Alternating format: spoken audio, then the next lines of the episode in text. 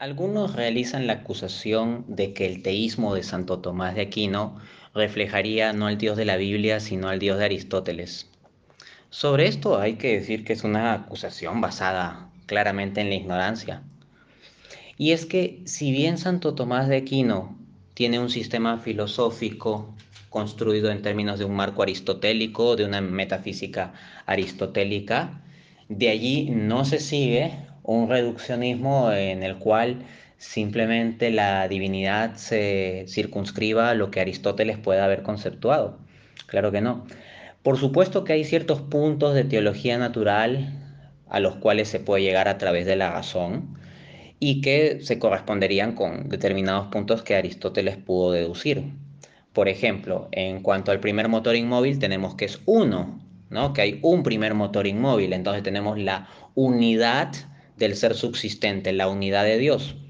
Y los cristianos perfectamente concurrimos en afirmar que Dios es uno. Entonces hay unos puntos base, teología natural, en los que se coinciden.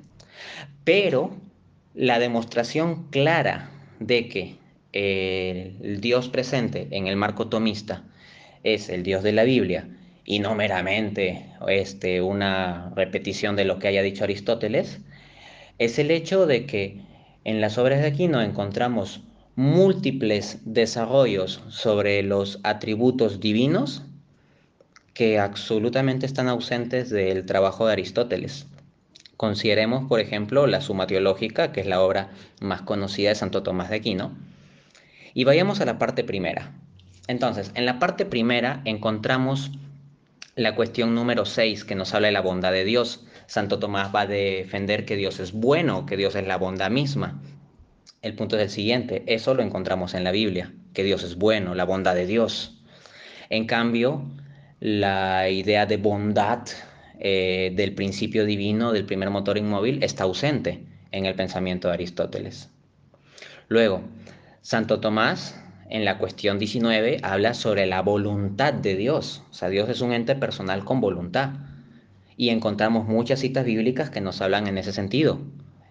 Por el contrario, no encontramos a Aristóteles hablando en términos de la voluntad de Dios. Más fuertemente aún encontramos en la cuestión 20 que Santo Tomás nos habla sobre el amor de Dios. Dios es un ser que ama, que Él es amor puro y en grado sumo. Pues bien, esto lo encontramos en la escritura, por ejemplo, 1 Juan 4.8, Dios es amor. En cambio, nada de esto lo encontramos en los escritos de Aristóteles. En la cuestión 21, Santo Tomás nos habla sobre la justicia y la misericordia de Dios. Y esto lo encontramos claramente en la escritura. En cambio, hablar de justicia o misericordia en Dios es algo que está ausente de los escritos de Aristóteles. Asimismo, en la cuestión número 22, Santo Tomás habla sobre la providencia divina. Por otra parte, no encontramos que Aristóteles esté hablando de un cuidado providente que el primer motor inmóvil tendría respecto a las demás cosas, ¿no? Eh, en la Biblia, en cambio, sí encontramos la noción de providencia. Entonces, estamos viendo que en los mismos desarrollos que realiza Santo Tomás en la Suma Teológica están los elementos distintivos del Dios bíblico y no es que se quede una cuestión de, ah, que reflejar el Dios aristotélico y rechazar el bíblico, no. Por supuesto que va a haber ciertos puntos en los cuales va a haber confluencia. Como digo, Aristóteles, por ejemplo, llega a la idea de la unidad de Dios, un primer motor inmóvil.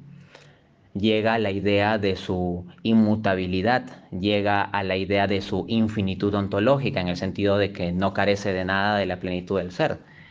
Pero todas esas atributos, todas esas propiedades son perfectamente compatibles con lo que proclama el teísmo cristiano en línea con la escritura y la tradición. Entonces, la noción que aquí nos defiende sobre Dios es una noción que está en línea con la tradición cristiana y con la escritura. Negarlo es simplemente estar en una situación de absoluto desconocimiento sobre la obra, la obra de Aquino. Es más, en la misma suma teológica, parte primera, de la cuestión 27 a la cuestión 43, encontramos todo un conjunto de discusiones sobre Dios trino. ¿no? Ya saben, en términos de Padre, Hijo y Espíritu Santo. Bueno, tal distinción de Padre, Hijo y Espíritu Santo está absolutamente ausente del concepto de divinidad de Aristóteles. En consecuencia, vemos que la acusación dada al principio es simplemente absurda y desinformada.